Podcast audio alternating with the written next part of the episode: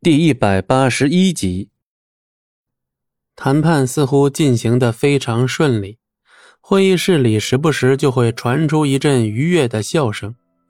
这对于职员们来说，那无疑就是最好的信号。一个个就像打了鸡血一样，一边忙着手头的工作，一边还乐得合不拢嘴，好像突然之间，工作已经成为了他们此刻最幸福的事情。不一会儿，李芊芊突然从会议室里走了出来。谁都知道，李芊芊可是庄慎的私人助理，关系密切不说，还有不小的话语权。那在天创内部可是炙手可热的大人物。职员们一看到李芊芊这位大美女出来，几乎不约而同地起身打招呼，生怕让这位贵客产生哪怕一丝一毫的不满情绪。不必这么客气，李芊芊摆了摆手，温柔的笑道：“职员们心头一暖，尤其是男职员，那都跟如沐春风一般，有几个甚至露出了憨憨的傻笑。谁说天创的李秘书刻薄又不讲情面的？我感觉她就跟我心目中的女神一模一样。可不，长得好看，能力又强，难怪能成为庄老板的左右手呢。”职员们立刻开始议论纷纷，而李芊芊此刻已经走了出来，毕恭毕敬，宛如下属一般站在一个男人面前。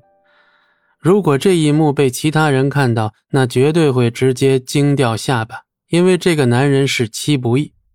戚先生，您有何吩咐？李芊芊丝毫不敢怠慢，举止间满是优雅端庄，还透着一股发自肺腑的敬畏。无论他在别人面前多么的高傲，但是此刻他只能仰望这个可怕的男人。说了多少次了，在外面不必这么拘束，组织里那点破规矩可以先放一放。不敢，倘若让小姐知道此事，定要责罚我二人。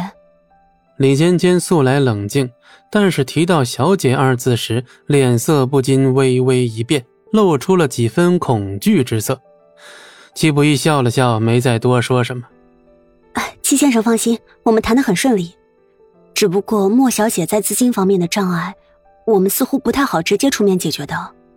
资金方面你不用担心，实在没办法，我可以调用我私人账户上的资金，虽然不多，但是应该够了吧？不够吗？戚先生，据我所知，您账户上的钱都够买下好几家天创的了。您这么问我，我真不知道该如何回答您。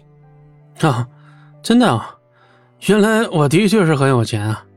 别介意啊，我是真不太清楚，我的收入从来都是让那丫头给我打理的。你所说的难道是嫣然小姐？对啊，怎么了？早就听说嫣然小姐名义上是戚先生的副官，但二人关系不一般，没想到居然不是谣言。哦，对了，差点忘了说正事。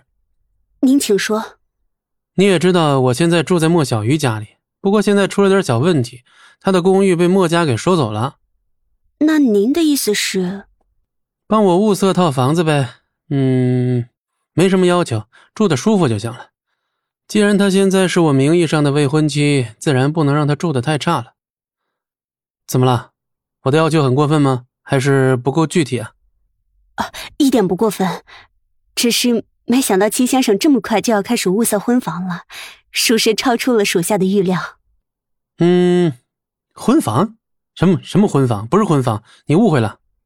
属下明白了，一定会给戚先生一个满意的答复的。